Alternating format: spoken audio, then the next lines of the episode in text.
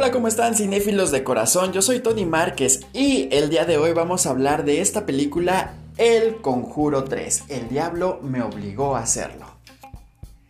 Esta película se estrena precisamente hoy en las salas de cine de México y a través de HBO Max en Estados Unidos. Justamente para el próximo 29 de junio, cuando HBO llegue a Latinoamérica, ya vendrá incluida esta película como uno de los estrenos fuertes de la plataforma.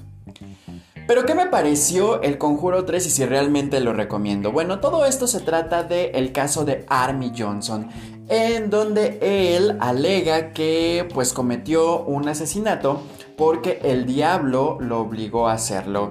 Los Warren en este caso tienen que probar que todo esto es verdad y así eh, declararlo inocente. El caso a mí se me hizo muy simple, muy poco interesante y la película llega en un punto en que se vuelve un thriller de acción en donde los Warren se dedican más bien a buscar pistas para resolver este acertijo. Claro que sí hay, eh, pues ahí cosas que se van apareciendo, situaciones y todo eso que la quieren envolver un poquito en el terror que estábamos acostumbrados en las otras cintas. Sin embargo, esta es la cinta menos oscura a pesar del título y a pesar de lo que se nos había dicho en los trailers o en la promoción.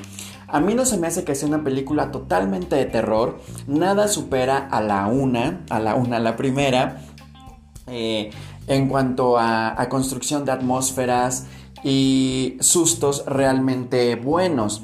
Y esto se debe eh, precisamente, bueno, yo quiero pensar que se debe a que Michael Chávez, que fue el creador de La Llorona, es ahora quien está detrás de esta película del Conjuro 3. Y bueno, pues se nota precisamente que este director no tiene la experiencia suficiente en construir estas atmósferas y esta tensión de la cual eh, hablábamos o habíamos visto en la 1 en la 2. Esta película es muy muy similar a los sustos que se nos dieron en Anabel 3 o en La Llorona, precisamente por el director Michael Chávez.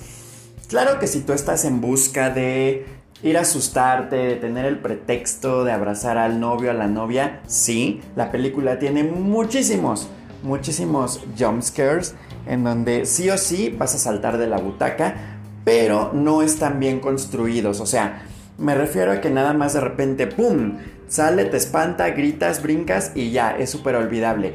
Y en las otras te, te, mantenía, te iba creando una atmósfera y cuando llegaba el susto realmente pues brincabas y se te quedaba impregnado en la mente. En esta no, es una película muy olvidable y bueno, pero cumple su cometido, es muy entretenida y realmente si tú quieres ir a asustarte, como te digo, sí lo consigue, sí te vas a asustar, si eres de los que se asustan realmente fácil con este tipo de películas, eh, pues muy, muy iguales todas entre sí. Si tú, estás buscando una historia más oscura, una historia con más carnita, una historia muy similar a lo que fue el Conjuro 1, no, esta mm, lamentablemente es la más floja de las de las tres eh, películas principales del conjuro. Sin embargo, es una buena película y que vale la pena irla a ver al cine.